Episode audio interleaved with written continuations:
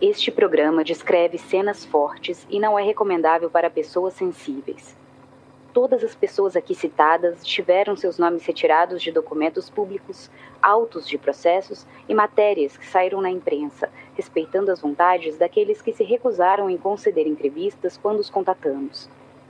Caso algum dos citados sinta-se desconfortável e deseje um direito de resposta, favor enviar um e-mail para contato@projetohumanos.com.br.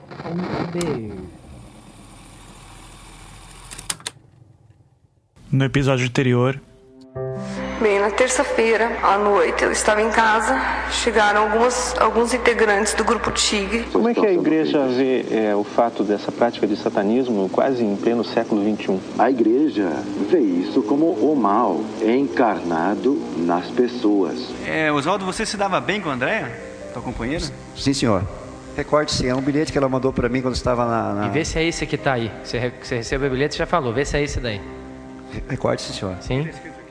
É, gato, te amo muito, vamos tirar daí o quanto antes. Agora, o senhor pegou e em algum momento suspeitou que a família Baggio estivesse envolvido na, no desaparecimento do Evandro naquele dia, naquela terça-feira, ou o senhor, não, ou não. o senhor estranhou o quê? Que Esse, nós, nós, só estranhamos o fato da família Baggio, especialmente o Paulo Brasil, né, a mando do prefeito, está impedindo a imprensa de divulgar um sequestro de uma criança de família pobre. Ele diz também que ao chegar na casa da família, estaria lá o assessor da, da, da, prefeitura, o Paulo Brasil, tentando impedir vocês de falar com a família. Não, isso não lembro. Isso não lembra? Não, não, e com certeza eu iria lembrar, né? Que a prefeitura tentou impedir, isso nada? Não lembro, não lembro. Não. Eu sou Ivan Mizanzuki e este é o vigésimo episódio do Caso Evandro, a quarta temporada do Projeto Humanos. Se você não ouviu os episódios anteriores, pare, volte e ouça em sequência. Se fosse para eu contar essa história de um jeito mais lógico, as informações que estão neste episódio deveriam constar já no primeiro capítulo. Afinal, as duas testemunhas que mencionei no episódio anterior foram determinantes para a montagem do caso e, portanto, das alegações do Ministério Público. Mas eu preferi jogar elas aqui no vigésimo programa. E escolhi fazer assim porque eu não acho que esse caso deve ser contado de forma linear ou racional. Ao menos não em um podcast. Por ser tão complexo, por ter envolvido tantas pessoas e mexido tanto com o imaginário do estado do Paraná, ele exige uma abordagem mais emocional, de forma que se dedique a olhar para dentro e para fora de pequenos pedaços dele a todo momento, voltando e avançando no tempo.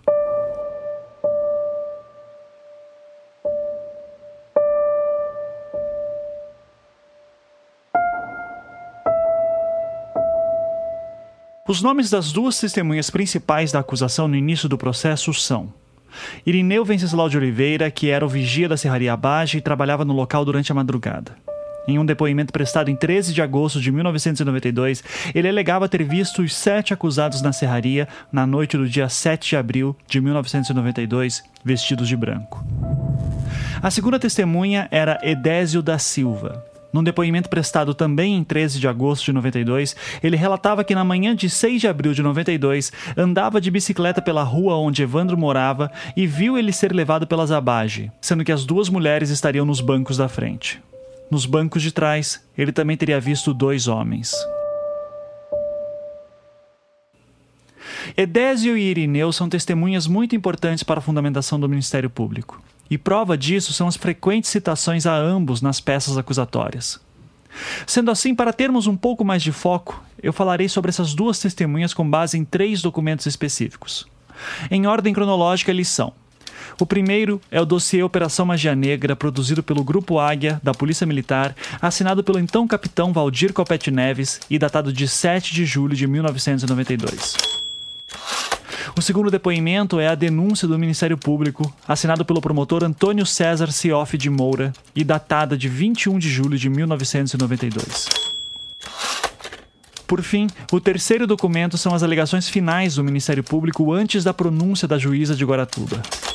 Ou seja, é um documento redigido após diversos depoimentos de testemunhas de acusação e defesa, e é um momento em que o promotor responsável monta sua proposição para a acusação de forma mais elaborada, citando inclusive todos os depoimentos que foram feitos durante o decorrer do processo.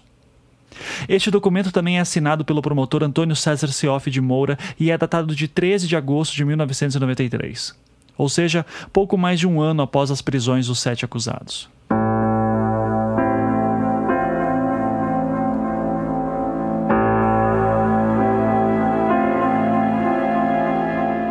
Eu vou citar uma parte deste último documento para que tenhamos uma ideia do quão importantes essas duas testemunhas são.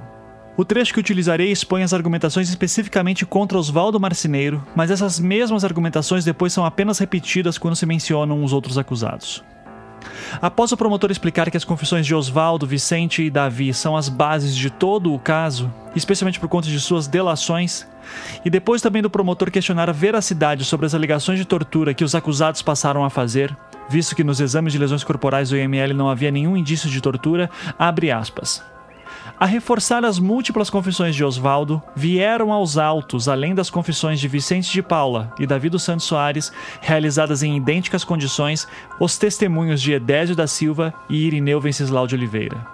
O primeiro, Edésio, afirma ter visto na manhã do dia 6 de abril de 1992, por volta das nove e meia da manhã, no interior do veículo pertencente a Beatriz Abage, o acusado Osvaldo, em companhia das réis Celina e Beatriz, transportando o menor Evandro, a quem conhecia há algum tempo. Inequívoca, portanto, a participação de Osvaldo no sequestro do garoto. O segundo, Irineu, que à época trabalhava como vigia noturno na serraria pertencente à família Abage, revelou sem dúvida alguma que o acusado Oswaldo integrava um grupo de pessoas que, na noite de 7 de abril de 1992, chegou àquela serraria em dois veículos, onde, segundo informações do acusado Ayrton Bardelli, iriam realizar um trabalho espiritual.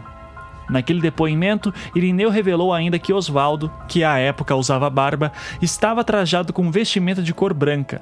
Tal detalhe, aliás, se coaduna com o depoimento prestado por Andréia, então companheira de Oswaldo, que afirmou que na noite de 7 de abril de 1992, Oswaldo saiu de casa por volta das sete e meia da noite, em companhia de Vicente e Beatriz, vestindo uma túnica branca, que normalmente usava para realizar seus trabalhos espirituais.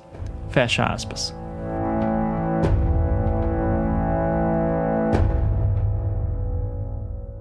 As histórias dessas duas testemunhas se complementam de várias formas. Então, para facilitar o entendimento de como elas funcionam, vamos explicar uma de cada vez, começando pelo Sr. Irineu, o vigia da serraria. Ele já é falecido, mas na época dos fatos tinha 66 anos de idade. Era analfabeto, trabalhava na serraria abaixo há 36 anos e, como guardião especificamente, trabalhava há 14 anos. A primeira participação mais relevante de Irineu no caso se deu no dossiê Operação Magia Negra. Lá, ele é citado como uma das testemunhas que teriam ajudado na solução do caso. Abre aspas. Irineu Venceslau de Oliveira foi dispensado no dia 7 de abril de 1992, quando estava de serviço como guardião na indústria de madeira Abage. E viu no dia Celina, Beatriz, Bardelli, Osvaldo e outras pessoas que não conhece naquelas dependências. Celina e Beatriz chegaram com um veículo caravan conduzido por Bardelli. Fecha aspas. Mais adiante, no mesmo dossiê, lemos o seguinte: abre aspas. Do local onde aconteceu o ritual que vitimou Evandro Ramos Caetano.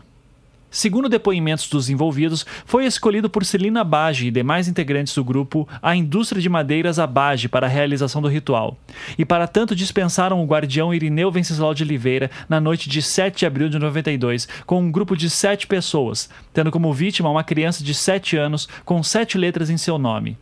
Ofereceram-na para o Exu em um trabalho buscando melhorias sociais, econômicas e políticas para a família Bage. Fecha aspas. Este dossiê é de 7 de julho de 1992, cinco dias após as prisões da Zabage. E então, no dia 13 de agosto de 92, Irineu prestou um depoimento à juíza Anésia de Guaratuba durante as audiências das testemunhas de acusação. Vou ler alguns trechos importantes aqui. Abre aspas. Que no dia 7 de abril de 92, por volta das 22 horas, o depoente, que é guardião da serraria de Aldo Abage, foi dispensado que quem dispensou o depoente foi outro funcionário da serraria, o senhor Ayrton Bardelli, não esclarecendo ao depoente a razão. Que naquela época só estava o depoente na serraria. Que Bardelli, na ocasião, chegou na companhia dos outros seis presos em dois carros. Que lá chegaram Oswaldo, Vicente, Davi, Dona Celina e Beatriz e Sérgio Cristofolini. que eram sete as pessoas que lá chegaram neste horário, que nesse dia o depoente não sabia ainda do desaparecimento do menor Evandro, que chegaram no local com o carro da dona Celina e o carro do Bardelli. Fecha aspas. Mais adiante, ele dizia que, abre aspas, o depoente não sabe a data certa, mas no dia 7 de abril, a casinha referida na denúncia já se encontrava pronta. Que quem tinha a chave dessa casinha era Bardelli, o qual somente mandou fazer um jogo de chaves. Que na ocasião em que o depoente foi dispensado, não havia portão na serraria, e foi feito há uns dois meses atrás. Que o depoente só foi dispensado nessa data, sendo que no dia seguinte trabalhou normalmente que o depoente trabalha das 18 horas do dia até as 6 horas da manhã do dia seguinte. Fecha aspas.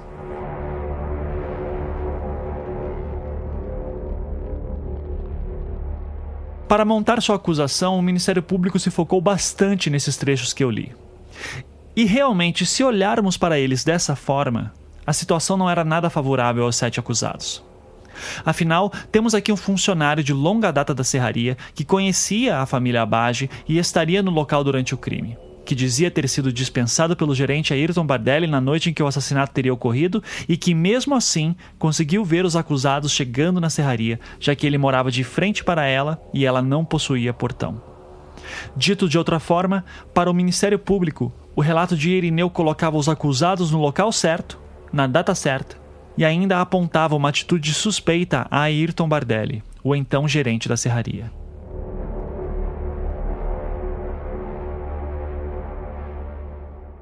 Mas essa leitura tem problemas. A começar pelo seguinte: este depoimento do vigia Irineu que li era o seu terceiro depoimento. Então, vamos voltar no tempo e ver tudo na ordem como aconteceu.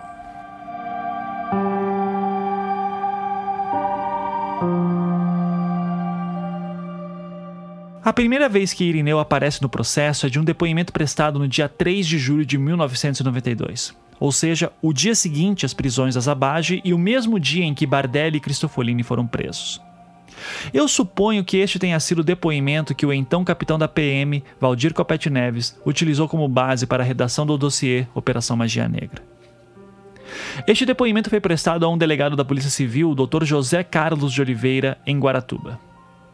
Eu não sei dizer qual a participação desse delegado aqui no processo. Salvo engano, ele não desempenhou nenhum papel muito significativo além de ter colhido os depoimentos de Irineu e algumas outras testemunhas nesse mesmo dia 3 de julho de 92. O depoimento de Irineu deste dia 3 de julho é bem curto, então eu lerei ele na íntegra. Abre aspas. Que na Sexta-feira Santa, o depoente estava trabalhando como guardião. Que chegaram no local, onde está instalada uma casinha onde eram acendidas velas no interior da empresa Indústria de Madeira Bage, um escorte preto e uma caravana. Que chegou Bardelli, outro homem que não conhece, e as duas filhas de senhor Aldo Abage e de Dona Celina, que fizeram um trabalho no interior da firma, mais propriamente no interior do barracão onde estão instalados o maquinário e posteriormente trouxeram uma vela e colocaram no interior da casinha. Que quem possui as chaves da casinha é Bardelli, que o depoente trabalha 36 anos na firma e como guardião há 14 anos. Que guardou bem a data, Sexta-feira Santa, pois sempre respeitou esta data, pois mantém uma tradição muito antiga. Fecha aspas. O depoimento é isso. E se você está prestando atenção, deve ter notado algo novo aqui. Em seu primeiro depoimento, Irineu cita um ritual ocorrido numa Sexta-feira Santa. No ano de 1992, a Sexta-feira Santa caiu no dia 17 de abril. Mas Evandro desapareceu no dia 6, 11 dias antes. E na denúncia do Ministério Público consta que o ritual que teria assassinado Evandro teria ocorrido no dia 7 de abril, uma terça-feira. E como se isso não bastasse, o corpo foi encontrado no matagal no dia 11 de abril, um sábado, seis dias antes da Sexta-feira Santa, da qual, de acordo com o primeiro relato de Irineu, teria ocorrido tal ritual na serraria. Então, do que diabos o Irineu estava falando? Pois bem, aqui vai uma informação importante. Todos os acusados negam que mataram Evandro num ritual de magia negra na noite do dia 7 de abril. Mas alguns deles relatam que houve sim um ritual na serraria. E esse trabalho teria sido na Sexta-feira Santa, dia 17 de abril de 1992. Você chegou em Guaratuba em Eu cheguei após o ano novo, O ano novo. De que ano? De 90... 92. 92. Este é Oswaldo Marceneiro no seu julgamento de 2004. Quem está perguntando é o juiz Rogério Etzel. Por sinal, só para avisar, todos os áudios que utilizarei neste trecho são do julgamento de 2004, com exceção do depoimento de Bardelli, que foi julgado em 2005. Alguns detalhes de algumas explicações dadas pelos depoentes às vezes são conflitantes. Eu preferi deixá-los assim porque eu não tenho como dizer exatamente quem está sendo mais fiel aos fatos como eles teriam ocorrido. Além disso, os detalhes contraditórios de alguns desses depoimentos fazem parte da dificuldade de se analisar a inocência ou culpa dos sete réus. Portanto, voltemos ao depoimento de Oswaldo. É, você manteve um relacionamento estreito com a Celina ou com a Beatriz? É, que a Celina, como eu falei, já conversei duas vezes no máximo com ela. Só? Sim. Mais que isso, não. E, É, umas duas ou três. e com a Beatriz? Com a Beatriz eu conversava um pouco mais que ela, ela frequentava, ela tinha amizade com o André, então estava sempre em contato. A sugestão de fazer esse trabalho na serraria foi sua ou foi pedido primeiro do, do Aldo Abage? Não, foi jogado os búzios a ele, vemos os problemas que tinha necessidade, foi conversado com ele, e onde que ele falou que queria uma proteção, aí foi passado por essa proteção para ser feito esse oratório lá.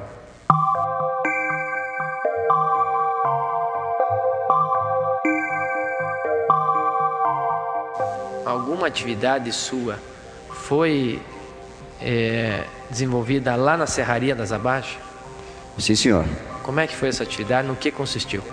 Essa atividade foi o seguinte: foi jogado o búzio para o seu Aldo Abage, ele tinha um protetor, que é, é São Jerônimo, que no, na, no, espiri, na, no espiri, es- espiritismo ele é concretizado com é, Xangô.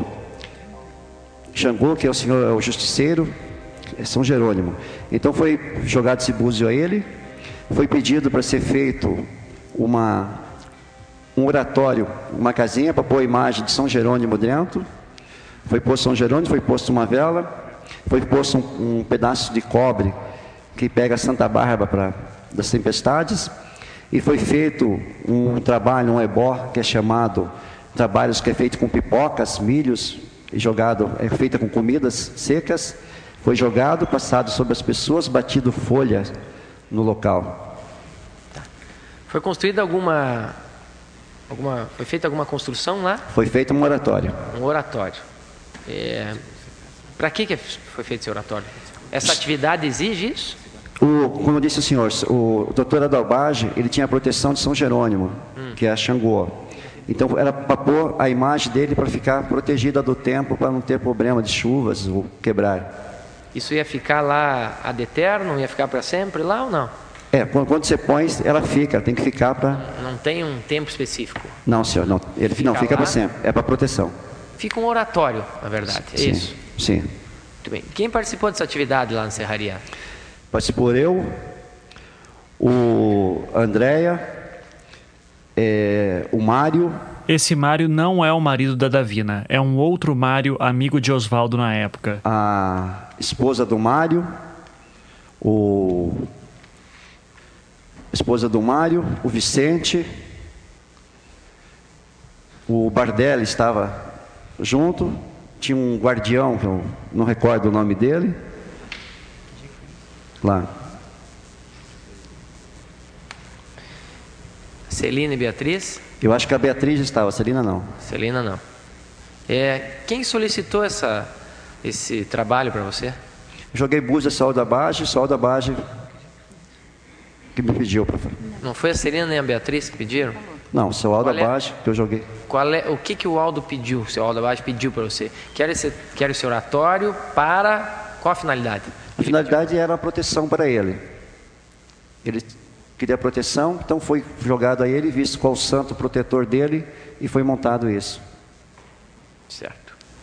Só para isso. Sim, senhor. Então não foi a Celina nem a Beatriz que ele É, pediu, que a- foi o seu Aldo Abaixo. É que a Beatriz participou junto, que eu joguei o pai dela, né? Tava junto. Né? Foi feito, foi solicitado, por quem foi solicitado um trabalho, eh, se é que foi solicitado por alguém ou pela senhora, para a ser feito lá na serraria? Ocorreu esse trabalho? Ocorreu. Esta é Beatriz Abage no seu depoimento do júri de 2004, quando foram julgados Oswaldo, Davi e Vicente. Quem pergunta é o juiz Rogério Etzel. Realmente ocorreu. Quem solicitou esse trabalho? É, o Oswaldo jogou A- búzios. A quem foi solicitado também? O Oswaldo jogou búzios e disse que a serraria ia indo mal. E eu, naquela, naquela idade, naquele tempo, eu acreditava nisso, né? Ele falou que precisava fazer um trabalho de despacho na, na serraria. E eu falei o que, que precisava. Ele falou vela e pipoca. E foi o que, que foi providenciado. E E mandar fazer uma casinha. Daí eu falei, para que a casinha? Para não pegar fogo. Lógico, né? Para uma serraria tinha que ter um local para ficar essa vela acesa. E eu pedi autorização para o meu pai, porque a serraria não era minha, era dele, né? Ele falou, mas para quê? Eu falei, ah, porque eles falam que não vai bem a serraria. Mas não há necessidade. Eu insisti, eu acreditava naquilo, era no que eu acreditava. E foi feito esse trabalho de, de acender vela. É, foi, foi o senhor que orientou a Beatriz Abage a construir uma casinha na serraria do Aldo Abage? Foi senhor, como eu falei, joguei búzio ao seu Aldo Abage Agora quem faz as perguntas para Oswaldo é o promotor Paulo Markovitz. e falei para ela como o pai dela tinha o santo. Já consta, doutor. Certo. E essa casinha, ela foi, sabe dizer se foi construída antes ou, ou do- ou depois do desaparecimento do menino? Olha, senhor, essa casinha parece que foi feita na próxima Semana Santa, ali mais ou menos. Foi quando foi feito o, o, o, o ebó que foi feito lá, jogadas as pipocas, jogadas as folhas na. Mas não lembra se foi antes do desaparecimento do menino? Olha, eu não acompanhei diretamente o desaparecimento, mas eu acho que foi feito bem, bem após. É, essa casinha, as indicações dela quanto às dimensões, foi o Vicente de Paula Ferreira que deu as, as indicações de, de tamanho? Fez um, um mapinha para ser feita a casinha? Não, senhor, eu acho que não foi feito dimensões, tamanho. Foi pedindo uma casinha que coubesse uma imagem padronizada de São Jerônimo para do santo. O senhor não tem ciência que tem nos autos um mapinha com a indicação das dimensões da casa, então? Não, senhor. Nos autos do processo, realmente existe o desenho de uma casinha com dimensões e materiais necessários para que ela seja construída. E tudo indica que esse desenho estaria em um dos cadernos de Oswaldo. Quem geralmente fazia os registros nesses cadernos era a Andrea, a companheira de Oswaldo. Mas a caligrafia dos dizeres que constam neste desenho é diferente da caligrafia de Andrea. Fora isso, não há nada que indique que a casinha do desenho seria a mesma da casinha da serraria. Ou seja, este desenho funciona como um indício para a acusação, buscando reforçar que Oswaldo teria sido responsável pela instrução para se construir ela na serraria. Mas não há muita coisa além disso. E essa, essa é, tinha chaves, essa casinha? Eu acho que não, senhor, não tenho certeza, senhor. E o senhor, se tivesse chave, o senhor não saberia a quem ficaria, se, por exemplo, a quem indicou para fazer oferenda, ou a pessoa que foi feita a oferenda? Então, se caso fosse fosse chave alguma coisa, seria talvez para alguém não quebrar a imagem dentro, também não seria, que não, não sei dizer, senhor. se Algum significado espiritual disso não há, Do que, senhor? da questão da chave, de alguém ficar com a chave? Não, isso aí não existe, senhor.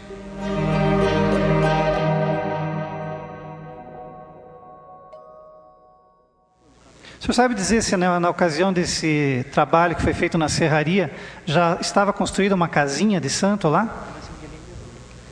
Eu acho que ainda não. Agora quem faz as perguntas para Vicente de Paula é o promotor Paulo Markovitz. O senhor lembra de ter feito é, um mapinha indicando as dimensões é, da construção dessa casa? As dimensões que deveriam ser construídas essa casa lá na Serraria Bage? Não, não porque eu nem sei, eu não me lembro quando foi construída. O senhor então não fez um mapinha? Não, senhor. E jogar pipoca, inclusive Quem que tinha fez o funcionários. trabalho? Quem que Foi fez? o Oswaldo. Oi? O Oswaldo. O Oswaldo. Só ele? Não, não, tinha outras pessoas Quem, juntos. quem mais? Tinha o Oswaldo junto, tinha o De Paula também estava junto. O Davi, não me recordo muito bem, também estava. A esposa do Oswaldo. O, o Bardelli foi junto me levar. O Bardelli, Ayrton Bardelli, o outro réu. Tinha o Irineu, funcionário da serraria. A serraria era uma serraria que não tinha portão, era uma serraria aberta. Não tinha, eu, eu tinha o Irineu, Rosa Leite, me parece é o nome da outra funcionária, não tenho certeza. Rosa Leite é uma mulher que morava dentro da serraria, numa casa que existia lá. que moravam ali e outros na frente. E outra, a Andréia também, esposa do, do Oswaldo. Ex-esposa, né? É, Esposa atual. Quanto tempo ficaram lá para. Como é que foi esse trabalho? Foi com algum sacrifício de animal ou não? Não, de maneira nenhuma. Como é que foi então? Ele só acendeu uma vela, dançou, E e dançavam, não rezavam, alguém- jogavam pipoca, jogavam pela serraria inteira a pipoca. Com a finalidade de melhorar a situação financeira da. É, ele, ele falou isso. É, você. é, pagou por esse serviço? Não, Não foi pago? não. A sugestão, o pedido então fazer esse serviço não partiu do teu pai, o senhor Aldo? Não, Abaixo? de maneira nenhuma. É, quem solicitou essa, esse trabalho para você? Joguei búzios sol da baixa, sol da baixa. Que me pediu. Não foi a Serena e a Beatriz que pediram? Não, seu Aldo Qual é? abaixo, que eu joguei. Qual é, o que, que o Aldo pediu, o seu Aldo Abaixo pediu para você? Quero esse, quero esse oratório para qual a finalidade? A finalidade era uma proteção para ele. Imagina, partiu de mim. Eu ainda insisti muito para isso. Ele falou que não havia necessidade. Nem eu- houve sugestão por, por Oswaldo para fazer esse trabalho também? Hã? Nem houve sugestão do Oswaldo para fazer Houve esse trabalho? sugestão do Sugestão dele e pedido seu, os dois. Não, pedido meu não. Ah. Houve sugestão dele. Por quê? Porque ele dizia que a serraria não, ia, não, havia, não estava indo bem. Ele jogou búzios e disse isso. E houve essa sugestão. E daí eu falei para ele, então vamos fazer. Perguntei o que precisava para ser feito.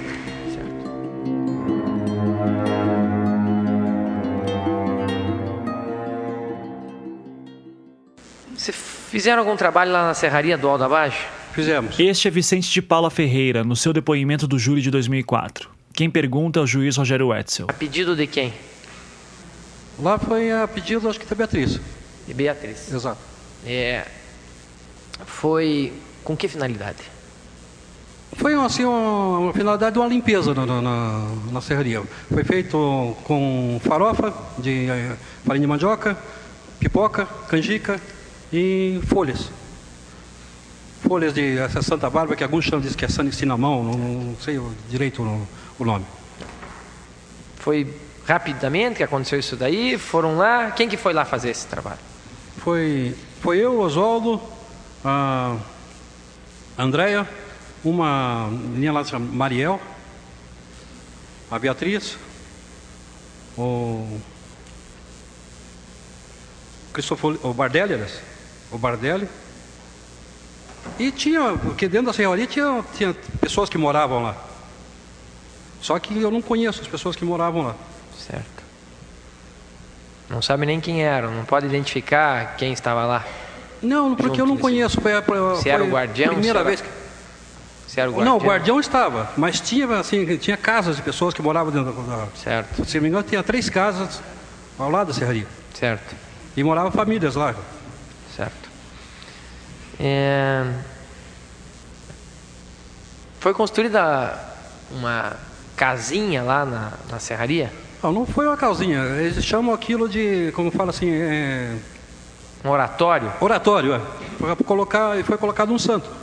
Quem que pediu a construção dessa casa? Hã? Quem que pediu que fosse construída essa Acho casa? que foi a Beatriz. Beatriz. Qual a finalidade desse oratório? Simplesmente para orar? Simplesmente porque. Não tinha mais nenhuma finalidade? Nenhuma finalidade. Não usavam para outra Não, só finalidade? colocar um santo lá. Foi colocado um santo. Se não me engano, foi, não sei se foi São Pedro ou São Jerônimo, coisa assim. Para quem? Em o santo em relação à pessoa que pediu? Não, porque é, senhor veja, senhor veja bem, é, hoje, hoje, por exemplo, eu sou evangélico, mas na época a gente acreditava assim, muito em é, anjo da guarda. Então, aquele santo foi colocado em, como anjo da guarda. Do, É, na serraria foi construído algum. Essa casinha que eu disse. É, Uma a casinha. finalidade específica da casinha foi para Colocar uma vela. colocar uma vela, não uma imagem, alguma coisa? Não, uma vela. Uma vela. Para proceder orações? Sim, uma vela para não sei, para uma vela. Só uma vela. É. Pre- Precisava de uma casinha para pôr uma vela? Exato, é- porque era uma serraria, podia pegar fogo. Hum. E que tamanho que era essa casinha? Olha, não sei, acho que era pequenininha assim, era uma casinha mesmo. Ah, sim, entendi. Não era uma, Não era um, um altar. ambiente que pudesse, um ambiente que pudesse entrar um- um- uma pessoa. Então era um. não entra, é um, local Ah, pequeno. entendi. Só isso, nada mais foi construído na, na, na serraria com, Nada com a mais foi colocar uma imagem? Isso não. Que eu me recorde, não. Não recordo, não. Não tinha imagem nenhuma, não levamos imagem nenhuma, foi só a vela que foi levada. Certo. Não me recordo. Foi pedido para ser feito uma, um oratório, uma casinha para pôr a imagem de São Jerônimo dentro.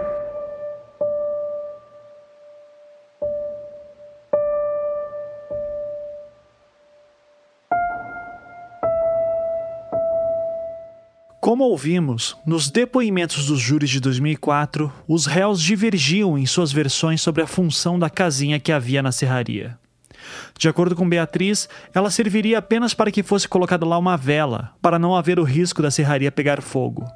Já de acordo com Vicente de Paula e Oswaldo Marcineiro, teria sido colocada uma imagem de São Jerônimo, o santo correspondente do catolicismo ao orixá Xangô, que seria o protetor de Aldo Abage, de acordo com um jogo de búzios que Oswaldo teria feito ao prefeito. E de acordo com Oswaldo, também teria sido colocado um pedaço de cobre na casinha.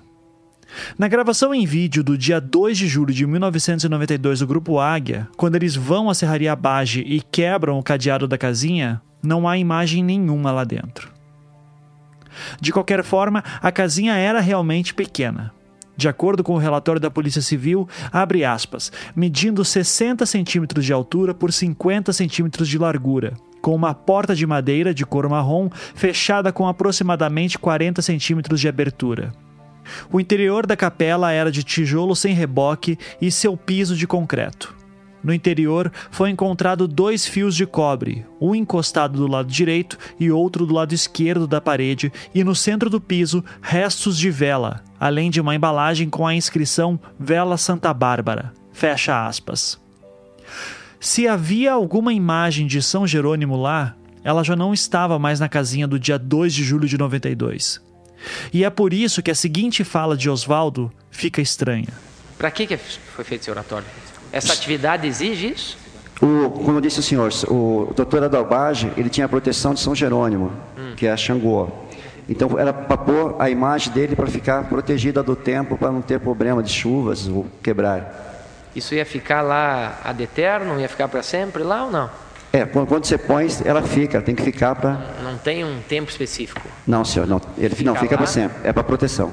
E também é notável como Vicente e Oswaldo se referem à casinha como oratório, enquanto que Celina e Beatriz chamam ela apenas de casinha. Essa divergência de nomenclaturas parece que chegou a confundir o juiz Rogério Etzel em alguns momentos. E é bom lembrar, para a defesa, era fundamental estabelecer que a casinha havia sido feita apenas para esse trabalho com pipocas e vela e nada mais. Afinal, a denúncia do Ministério Público estabelecia que aquela casinha seria o local no qual as vísceras de Evandro teriam sido depositadas após o ritual. Eu não posso dizer com toda certeza, mas eu imagino que essas divergências entre os acusados não devem ter sido bem interpretadas pelos jurados. É, mas a senhora tem conhecimento que houve um, um, um trabalho na... Sim, na serraria. Foi Eu feito... soube porque... Esta é Celina Bage, quando prestou o depoimento no júri de 2004. A minha filha chegou em casa e disse que, que era bom fazer um trabalho para, não sei, parece que para limpeza, não sei o que, na serraria. E eu disse que não, que não era para fazer, que lá era ambiente de trabalho, que tinha que respeitar os funcionários, que cada um tinha sua religião e que ali não, não podia mas ela insistia, insistia, eles insistiam com ela, ela insistia lá em casa. Meu marido disse que faça, o que não vai, o que não, não vai fazer mal para ninguém, não vai ter ninguém lá, que faça um horário que não tem expediente. E daí o, Oswaldo sugeriu que construísse um, parece que uma, um tipo de, um, de uma casinha, uma, uma capelinha no, no portão da serraria. Pequena? Ou uma bem baixinha, pequena. Para comportar pra o quê? Para acender um vela. Vela. Certo. E no dia que eles daí nesse Só isso que foi construído na serraria, uma Somente. uma outra maior, uma edificação não, não. maior não. para um, um, Somente qualquer oratório, uma pequenininha encostada do, do muro foi construída ali para acender vela. E nesse, aí, vai daí que entra o Bardelli, que era funcionário de serraria, era gerente de produção e ele ficou encarregado de arranjar um pedreiro lá para fazer tal casinha, sei lá. Uma testemunha, na folha 749, Irineu, afirmou que você teria chegado na serraria na companhia dos outros acusados, inclusive na condução do seu carro. Não procede isso? Isso foi na Sexta-feira Santa. Este é Ayrton Bardelli, no seu julgamento de 2005. Quem pergunta é o juiz Rogério Wetzel. Isso 15 dias depois do desaparecimento do menino, aproximadamente. 15 dias depois? Mais, aproximadamente.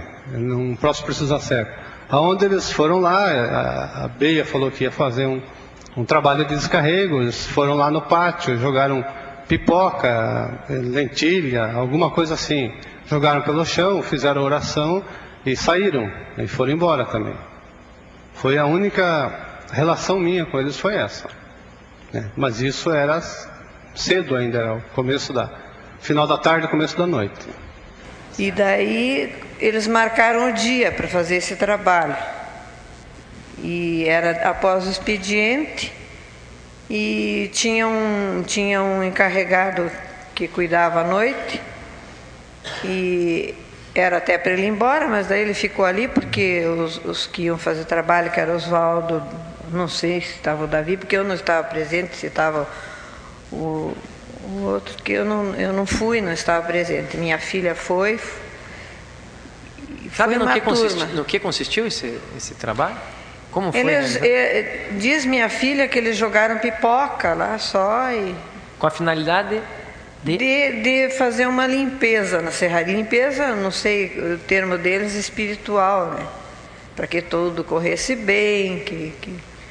da crença deles, que eu não entendo, eu não sei, e também não queria saber, porque eu sempre estava brigando em casa porque eu não aceitava essas coisas. Sempre fui muito católica. E, e quem que participou dessa, desse trabalho dos três réus que estão aqui? Eu sei que o Bardelli foi porque ele foi Dos acompanhando. três, dos três réus. Diz minha filha, não sei, não me lembro. Não Acho que lembro. foram os três. Acho que foram os três. Excelência, quantas vezes o Oswaldo foi na serraria, a do Aldo Abage? Agora quem pergunta para Oswaldo é o advogado de defesa Álvaro Borges Júnior. Olha, eu acho que eu fui. Acho que duas vezes. Foi a é, época, a primeira vez que eu fui dar uma olhada com o que, o que poderia ser feito, qual tipo de comidas poderia ser feito, e a segunda vez quando foi feito o trabalho com pipocas, com folhas e com milhos. Essa é a primeira vez, que hora que o Oswaldo foi até a serraria? Horário? Horário. Olha, o horário eu não. Nem dia, nem dia de semana. Você não lembra ou não lembra? Se dizer, É. não lembro como eu lhe falei. Não lembro, não lembro, doutor, não me recordo. Não lembro. Não sei. Não lembro. E é a segunda vez que foi feito um trabalho. Sim, Gostaria que, o- que o, que o Oswaldo me, me, é, é, me descrevesse como é que foi esse dia. Ele foi até a serraria, já nos adiantou que foi a pedido do, do, do, do, do Aldabage. Enfim, quem que foi? Se ele consegue lembrar quem que foi lá, que dia que foi isso, que horas que aconteceu esse trabalho, quanto tempo durou esse trabalho, E como foi? como foi e quem estava lá. Assim, funcionários, tinha funcionários, enfim. Na, na saída do doutor, nós fomos. Eu, eu, eu acho- eu acho que a Semana Santa, ali, era mais ou menos. Acho que o entardecer, para escurecendo ali mais ou menos. Fui eu, Andréia, eu, Andréia, Mário, a esposa do Mário, que é uma argentina. A esposa dele que mora com ele junto ali, acho que é Ma- Mariane, Mariana, Maria alguma coisa, não sei o nome dela certo. É, o Vicente, acho que a Beatriz estava, o Bardelli e tinha dois, acho que era guardião, tinha um guardião e mais uma outra pessoa junto, inclusive foi, é, nós chegamos lá, Nome deles. olha senhor, do guardião não, não sei dizer, eu sei que um, inclusive ele deu até risada, achou engraçado que pegou o cabelo dele é meio, começou a grudar pipoca na cabeça dele, ele achou até meio engraçado. E eu sei que ele estava lá. Que horário? Era se entar- entardecer para escurecer um pouco mais ali mais ou menos. Como é que foi que aconteceu? Eu sei que chegamos lá, foi preparada as pipocas, esse trabalho funciona assim, das pipocas jogada na, nos maquinários, jogada em tudo, é pipocas, milho, é, feijão fradinho, é, feijão branco, que cada entidade dessa ela pega um elemento seco, é o sistema que eu trabalho. Foi jogado em cima, foi, é, é passado sobre a pessoa, fazendo tipo um banho, descarrego, um banho acendido, uma, Sobre que pessoa? as pessoas que estavam ali presentes. É, foi aceso dentro dessa oratório, dessa casinha de oração, uma vela branca, foi posto um pedaço de fio de cobre, foi feito lá, foi feita essa oração, foi jogado sobre as pessoas, jogado sobre o maquinário, depois é pegado uma folha de, de árvores e é batido, tirando os efeitos negativos, efeito ruim. Foi mais ou menos assim o, o trabalho. Quanto tempo durou, Oswaldo, esse, esse, esse trabalho? Olha, esse trabalho. Olha, eu não sei dizer. É o tempo de chegar, jogar as pipoca, fazer. É um trabalho de, de, de bem movimentado, né? Que... Se não lembrar, não lembro. Não Sim. sei minutos, segundos, horas, não Sim. sabe, não, não lembro, não lembro. Ele foi, é um trabalho movimentado. Talvez meia hora, uma hora mais, talvez. Pode ser. Tá bom. É, aonde foi feito o trabalho? A serraria é um local grande, tem, tem fotos altos? nas máquinas. Esse trabalho é principalmente com as máquinas, que as máquinas que cortam madeira, as máquinas que fazem as cortagens, foi passado pelas máquinas todas, um galpão aberto, foi passado, jogado sobre as máquinas, sobre a serraria inteira, é, que é um barracão grande que tinha lá, sobre os maquinários. Foi feito trabalho de corte ali, algum sacrifício de animal ali naquele dia? Não, não senhor, que é, são, São Jerônimo ele não, não ele só pega comida seca, ele não pega nenhum tipo de corte de animais, de nada, nada, nada. E a questão da indumentária, a questão da roupa. Você lembra que roupa que se tem um, se, se, esse ritual, se esse trabalho requer uma indumentária, que cor que era a roupa que tinha que usar, se, se aconteceu isso? Roupa branca, senhor. É feita velas, trabalho com velas brancas e roupa branca. Você saiu, você saiu da onde para ir para lá? Vamos voltar um pouquinho, Oswaldo. Esse trabalho aconteceu no final da tarde, pelo que você nos disse, mas o, o, antecedente aí naquele. Como é que aconteceu isso? Carro, foram a pé, foram de, de, de bicicleta, de motocicleta, foram. Quem, quantos carros, quantas pessoas? Se lembra, responde. Se não se lembra, não, não responde. Olha, eu não, não recordo diretamente. Saiu da tua casa por acaso? Sim, foi de, eu sei que saiu de, acho que de casa, mas não, isso foi na Semana Santa. A Andréia estava na. na, na Andréia, na... você pode analisar meu caderno, todos os trabalhos. Quem marca é a Andréia, quem datava, eu acho que essa letra, se talvez você pode olhar, não sei se existe um modo de fazer perícia de letra. Quem marca os trabalhos, todos os trabalhos que eu participo, a Andréia que marcava, a Andréia que escrevia, ela tinha que estar, ela, ela obrigatoriamente está presente em todos, não podia exercer a falta dela. Nenhum tipo de trabalho sem a pessoa que assiste, a pessoa que marca, não é efetuado, não existe. Perfeito. É o cambono chamado. Depoimento de Andréia datado de 21 de agosto de 1992. Abre aspas. A depoente nunca esteve na serraria do prefeito Aldo Abage.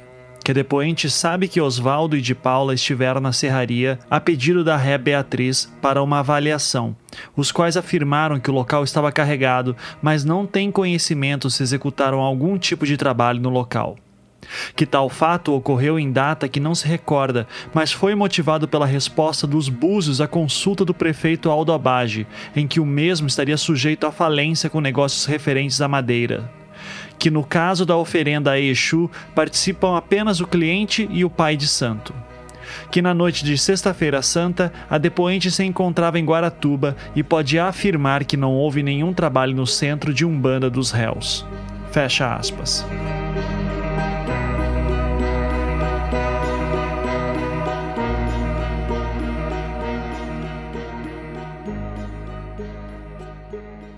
É possível notar que, pelas perguntas do promotor, a acusação buscava justamente mostrar as contradições entre os depoimentos dos réus Oswaldo e Vicente, pois isso poderia enfraquecer a confiança dos jurados em seus relatos.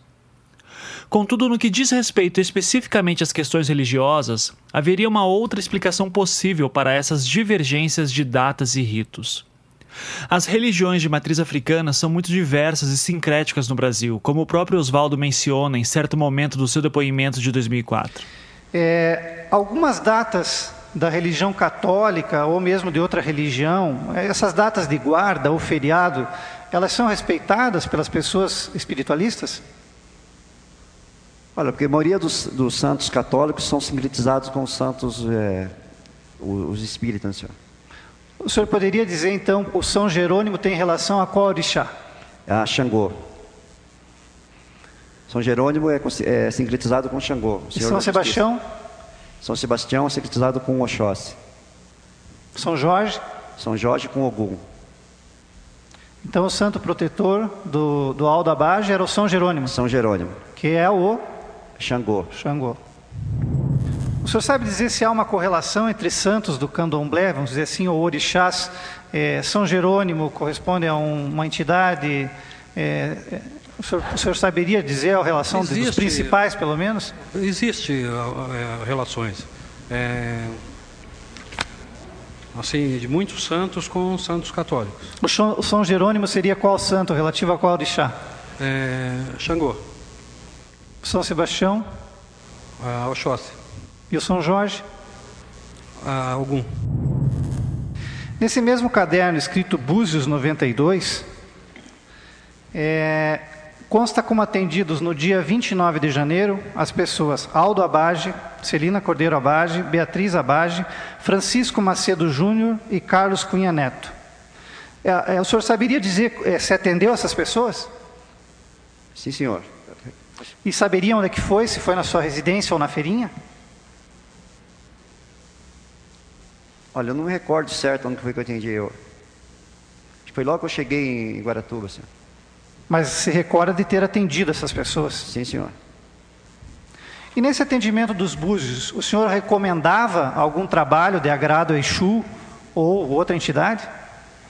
Olha, senhor, o búzio é jogado. Dependendo o que é o búzio, a gente sempre faz conforme o santo que a pessoa tem, que a pessoa carrega. Mas o senhor, o senhor é, fazia oferenda, o senhor próprio? Se indicava o búzio que fosse necessário fazer para a pessoa? Não entendi a sua pergunta. O senhor jogava os búzios, Sim. certo? Aí indicava-se o trabalho que deveria ser feito, um agrado a Exu, por exemplo. Sim, senhor. É. O não, senhor...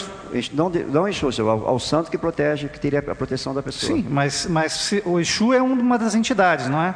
Sim, senhor. E ela corresponde a qual entidade na Igreja Católica? Não, ela pega São Jerônimo. São. É... Só um minutinho, senhor. É... São Lázaro. São Lázaro. Sim, senhor. E o Exu? Exu não tem. O Exu seria o quê? O senhor poderia explicar que entidade seria o Exu? Ah, o Exu é uma, é uma simplesmente uma força, não tem é, explicação. Seria um mensageiro? Seria um mensageiro entre o, um mensageiro entre os orixás e os homens? Exato. O senhor mencionou também da questão da, da, do centro da Dona Hortência. Sim, é, logo que o senhor saiu da Dona Hortência... Deixa eu só pôr uma, uma objeção, que esse, esse, esse santo veio... É, o povo, quando veio africano à, à Bahia, então cada, cada região que ele passou é constituído a um orixá. Por exemplo, São Jorge, ele é Ogum. No Rio de Janeiro, São Sebastião, ele pega Ogum, que seria São Jorge. Então, conforme o local, cada santo ele, é, ele tem a sua secretização. Mas essa relação que o senhor fez de Oxóssi, Ogum, Xangô, vigorava em Guaratuba? Sim, senhor, era sobre no Paraná, sim. Por isso, dependendo de onde você mora ou do terreiro que você frequenta, você pode ter uma visão pouco ou muito diferente de alguém da mesma religião. Por exemplo, a linha de Umbanda que Oswaldo seguia, a chamada Umbanda Angola, contempla sacrifícios de animais mas não são todas as linhas de Umbanda que realizam esse tipo de ritual. Inclusive, no depoimento que a conhecida mãe de santo de Guaratuba, a dona Hortência, prestou em 11 de setembro de 1992, ela afirmava que em seu terreiro não havia sacrifício de animais, pois, abre aspas, a Umbanda não pratica tais sacrifícios. Fecha aspas. Esse rito é mais comum nos praticantes de candomblé, que era da onde vinha Vicente de Paula. O senhor já Presenciou sacrifício com animais? De animais já. Já. Aonde? Inclusive lá na casa foi feito três. Casa de quem? Na casa do Oswaldo. Tá. Como é que era feito? Como é que, como é que acontecia? É, com galinhas. Pegava a galinha, segurava e cortava o pescoço. Certo. As asas e as pernas, não? As asas e as pernas. Nós cortava é, primeiramente os pescoços. Pes cortavam ou só. Não, cortava tudo, degolava. Tiravam, degolavam. É. Faziam o que daí? Com as asas, com as pernas, com a cabeça? Colocavam co onde? Era colocado no, no alguidar durante três, três dias. Era colocado no alguidar. No alguidar. Hum. Muito bem. É... Qual é a finalidade desses rituais, dessas atividades? É, isso geral, geralmente é para assim trazer alguma paz, tranquilidade. Era sempre a pedido da pessoa, do interessado, ou era a sugestão de alguém do centro espírita esses sacrifícios? Às vezes a pedido, às vezes sugestão. Tá. Quem que participou desses três sacrifícios que você presenciou? Os dois réus ali? Eu, não. Eu e o Oswaldo, eu a Andréia, Oswaldo e Andréia. Certo. É, você é conhecido como E. Egando Corte? Como? Egando Corte? É isso? Pessoa que pode. Ogando Corte? O senhor pode fazer isso aí? Uma pessoa especial só pode ser uma, é isso? O senhor tem essa. Sim, no, no, no candomblé é. Ah.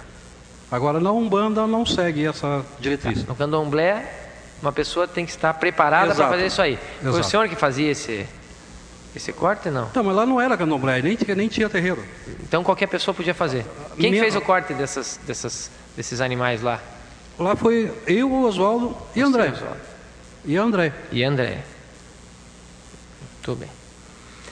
É, em algum desses sacrifícios de animais, você falou que Celina, ou Beatriz, ou Bardelli, ou Cristoforino participaram dos nos sacrifícios? Não lá na casa, Não. dia que eu sei que não. Também não? Não. Não estavam presentes Não. nenhum dos três? Quem que faz isso? Quem que pode proceder a esse, a esse ritual? Quem que trabalha diretamente com isso? O senhor pode fazer isso? Cortar, preparar tudo isso daí ou não? Não, senhor, eu, eu não sou. Sei, pessoas que são preparadas para fazer corte, são orgãs de corte. O GANS de corte. Isso. Você Eu não é o preciso- GAN de corte. Não, senhor. Tem eu- algum dos réus que, que tem essa. que pode fazer esse sacrifício? Vicente ou Davi? Olha, que é senhor, o GAN de corte? O Davi ele era evangélico, ele não, não tinha. O Vicente ele teve uma preparação que eu, sabe, de... Teve uma preparação então? Sim, senhor. Muito bem. Você nunca participou de nenhuma cerimônia dessa, nenhuma atividade dessa, em que o Vicente e o Davi estavam presentes e que o. É Vicente, né? Que você falou que, é, que faz, que, que é o grande corte, né? É o Vicente, né? É, ele, ele teve... Participou de alguma que ele, que ele fez essa, é- essa, esse trabalho de corte? da- É, foi, foi feito, acho que um ou dois com frangos, eu participei. Poderia explicar, o, interrogando, é, como é que é essa preparação do ogã de corte ou mão de faca? Não sei dizer, senhor, eu não, não participei nunca de uma preparação dessa. Mas o Vicente tem, teve essa preparação, pelo que o senhor teve notícia? Não sei dizer também para o senhor. senhor. Pelo que consta anteriormente, o senhor declarou que sim no seu interrogatório hoje. A pergunta já foi feita, doutor. Ele consta, salientou que, que Vicente é o grande corte. Não, sim, pelo que falou, que ela eu não tenho agora como que foi feito, como que foi preparado, eu não sei dizer. Ah, sim, entendi. Mas teria passado por essa preparação, pelo que ele contou? Pelo que falaram, sim, mas que eu não desconheço. Essa preparação de mão de faca é exatamente para pegar e cortar o pescoço da galinha? Ou do animal? É, porque o, o Ogan, é o seguinte, o Ogan que bate a tabaca, então ele pega essa preparação, ele conhece as preparações desde bater a tabaca, conhecer folhas, conhecer tudo é relacionado ao, ao ritual. O senhor descreveu anteriormente uma, um sacrifício, como é um sacrifício de animal, não é? dizendo que é cortada as asas, é, tirada, se, se é retirados as vísceras do animal também? Sim, senhor. E se essas vísceras são depositadas no alguidar? Sim, senhor. E existe também um alguidar ao lado em que se faz uma mistura de farinha, cachaça e azeite de dendê? Sim, senhor. Isso se chama padê? Sim, senhor.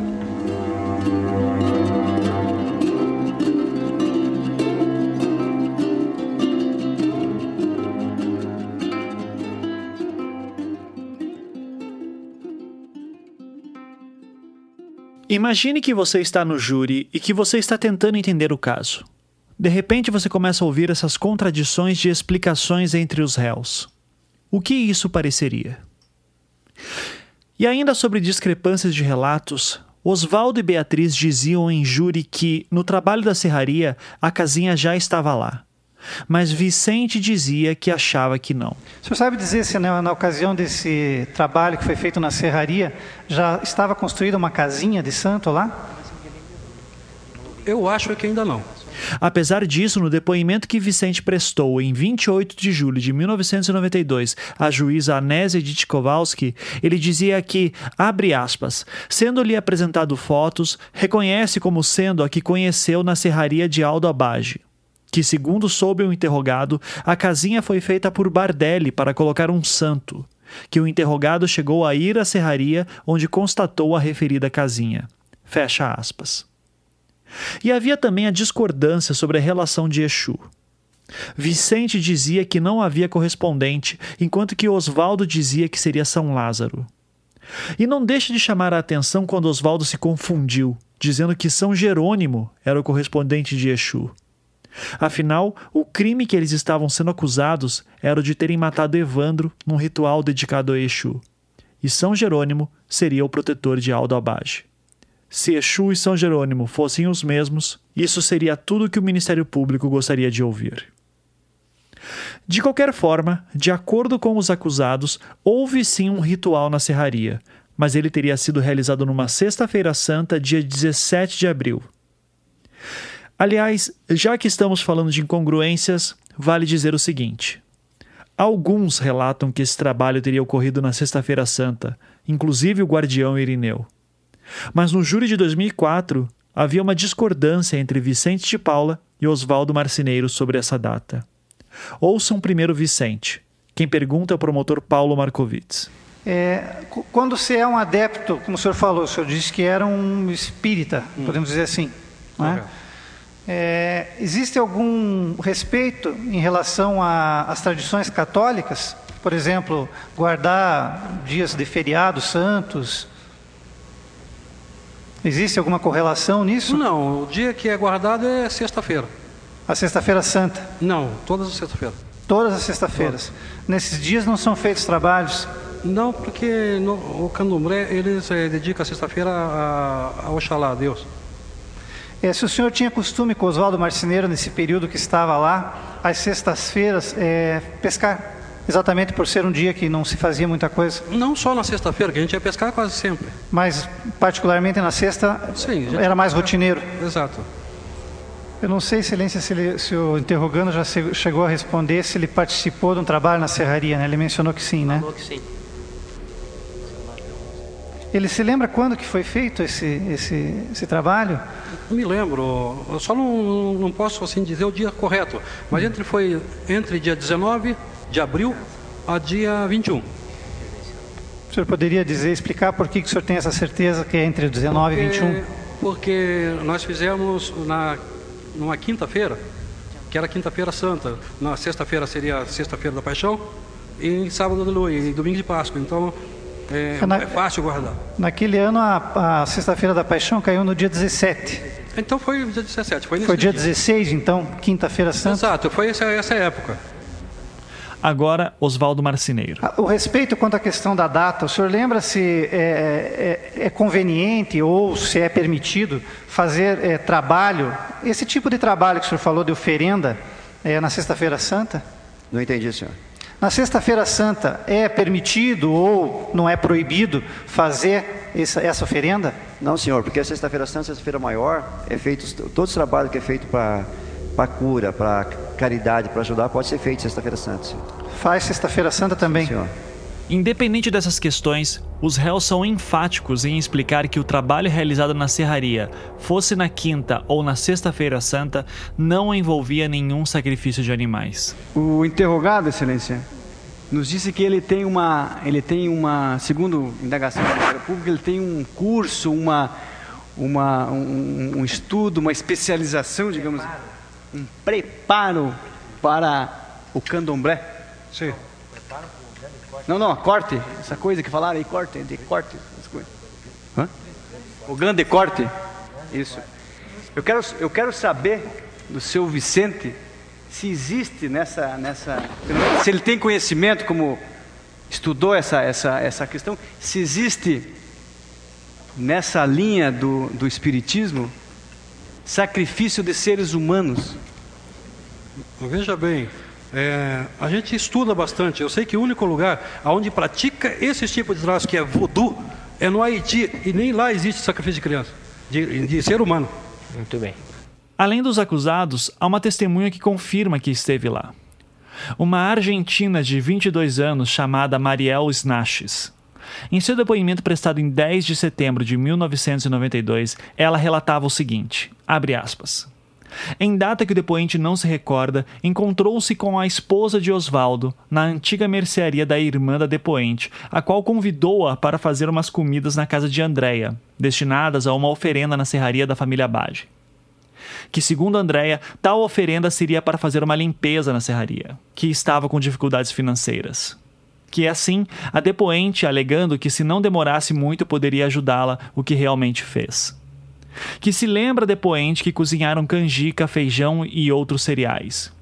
Que assim, por volta das 19 horas, a depoente se encontrava na companhia de Beatriz, Andréia e Osvaldo.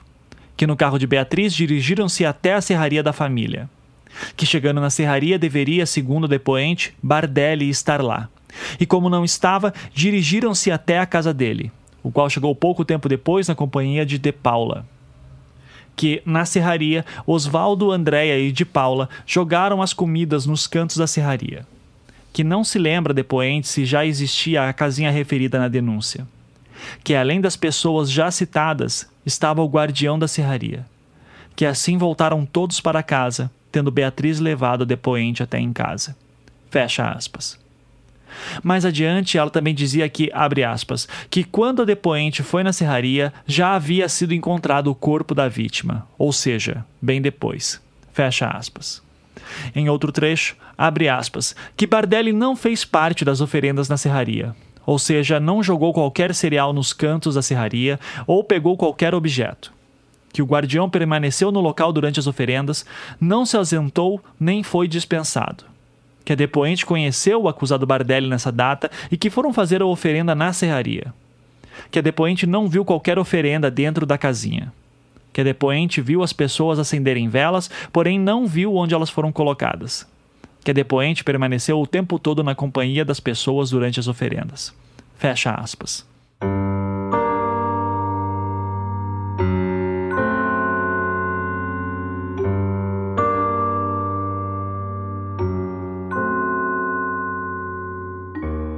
A questão de quem participou exatamente desse trabalho na serraria é outra das incongruências, mas com menos diferenças.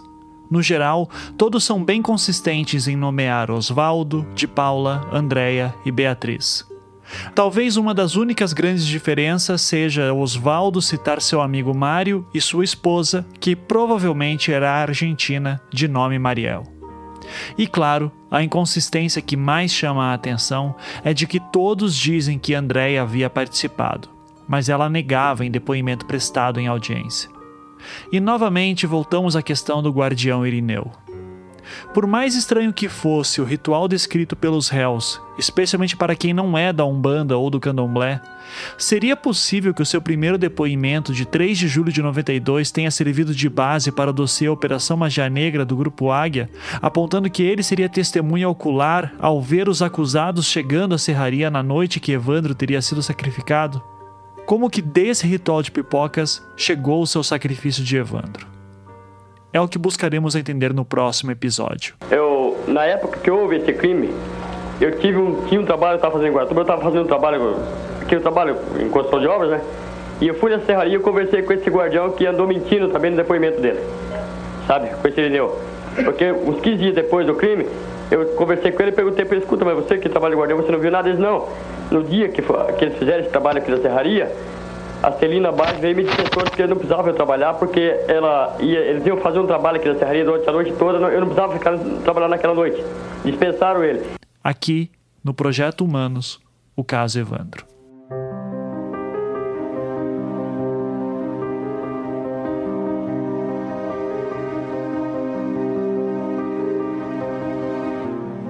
Projeto Humanos é um podcast em formato storytelling produzido pelo Anticast e distribuído pela Half-Death. Ele só é possível de ser realizado graças à ajuda de nossos patronos que contribuem mensalmente com a quantia que podem. Se você aprecia o nosso trabalho e gostaria de ajudar, acesse projetohumanos.com.br e clique no link Apoie.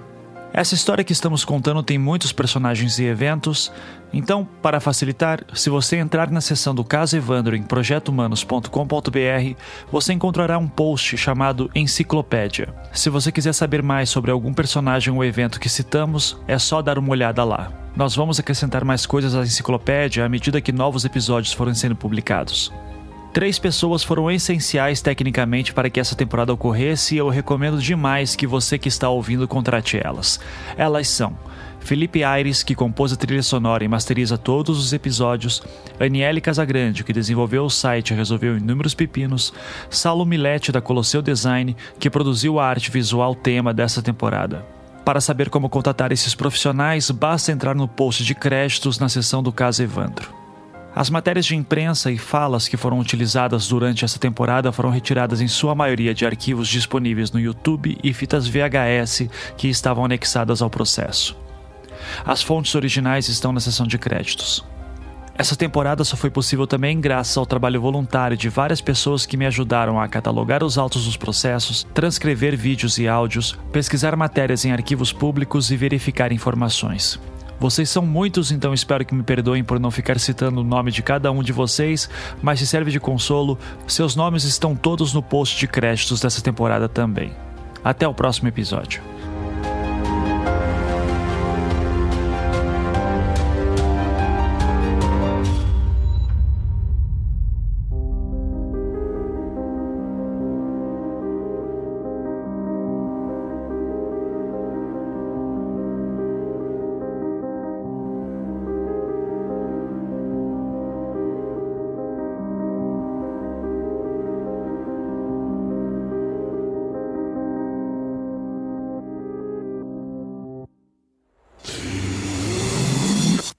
staff.